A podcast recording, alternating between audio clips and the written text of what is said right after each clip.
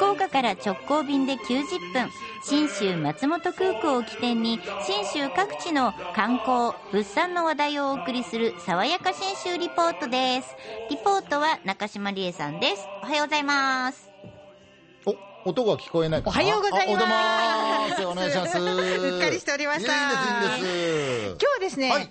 信州には本来、ん旬なんてないとあるものが今の時期、旬を迎えているという話。何やろ本来旬がないもの？旬がなくて。まあ、信州っちゃまあわさびかな、わさびって旬あるんですか？なんか一年中取れそうな一年中取れるんですけど、わさびに関して言うと、一番美味しいのは冬場だそうです。ジェジェジェ。へえじじじってジェジェジェ。ちょっと全然わかんない。え山菜山菜。あ山山菜確かに旬なんです、でも山菜って旬ありますでしょ、この時期しか取れないから、その山菜のベストパートナーと呼ばれている。の、山菜のベストパートナー？そばそば。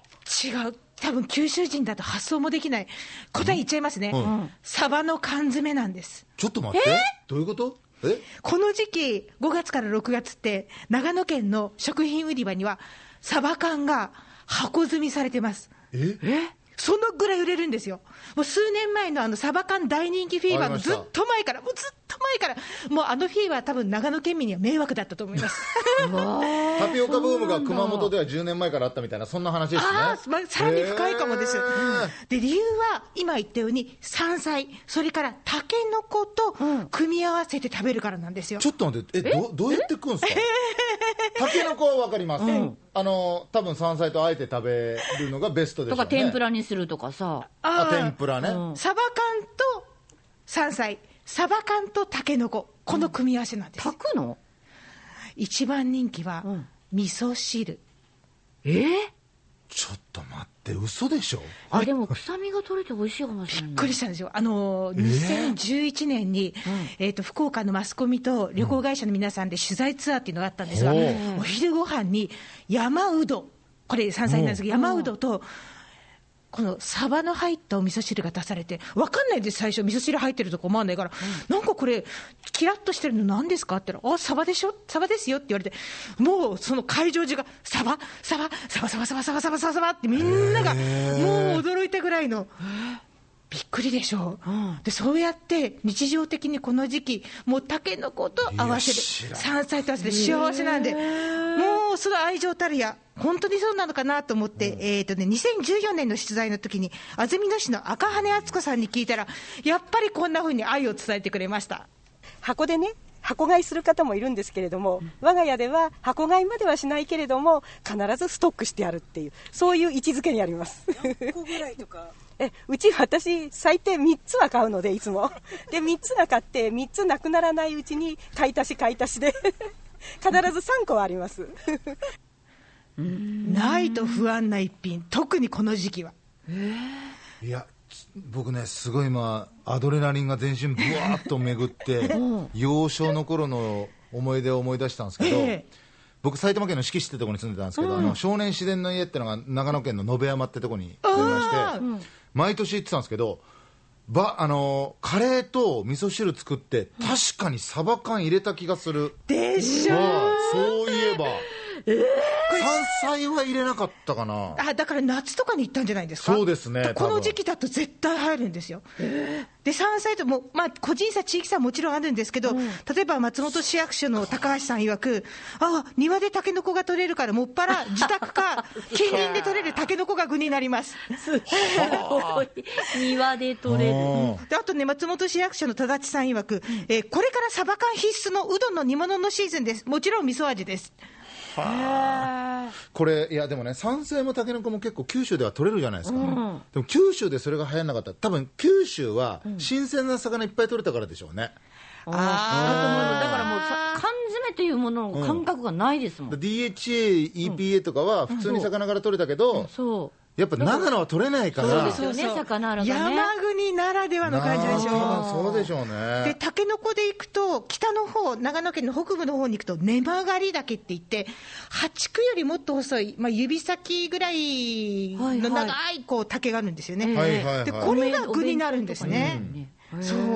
で、やっぱり、まあやっぱりこの、年配の方だけかなと思ったら、20代ぐらいでも食べてて、えっ、とね、白馬村出身のこの方、20代の篠崎さんという女性なんですけど、食べるって聞いたら、もちろん、サバ缶が甘くて、根曲がりだけがコリコリで美味しいですよねって。普通に言うんですか？普通に。知らんかった二十歳の頃根曲がりだけどでしょ？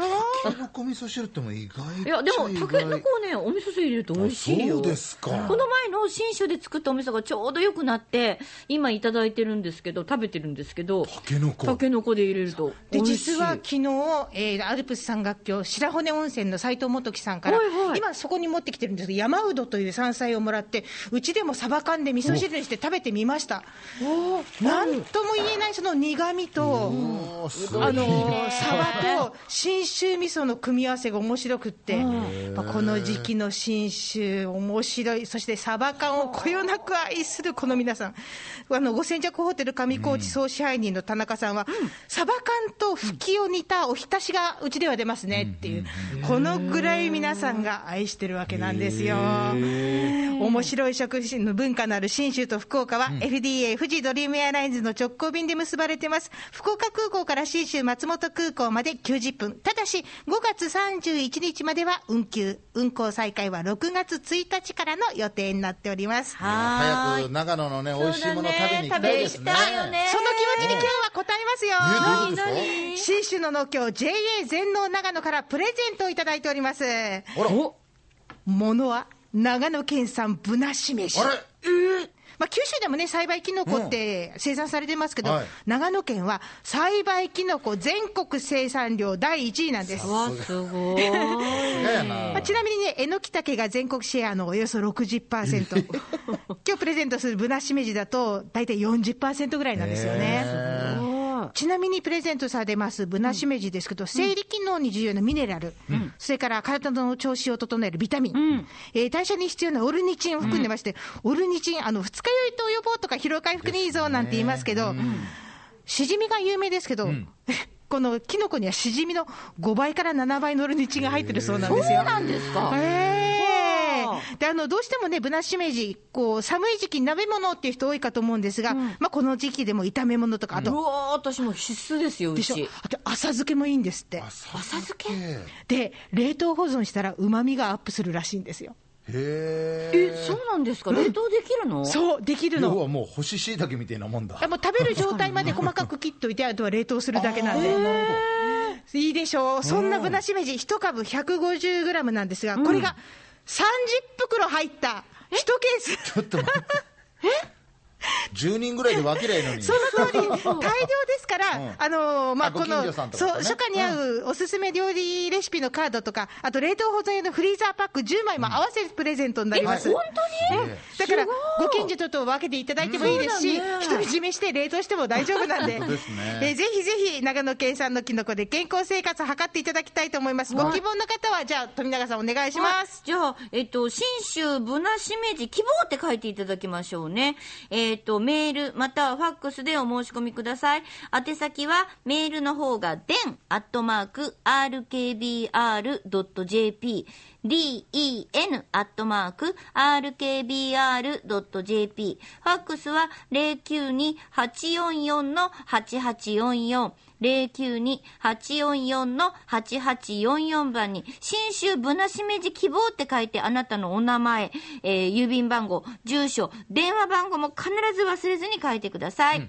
抽選で、5五名人の方ですね。はい5人の方に当たります。当選者は番組の最後に発表させていただきます。んということで、爽やか新州リポート、中島理恵さんでした。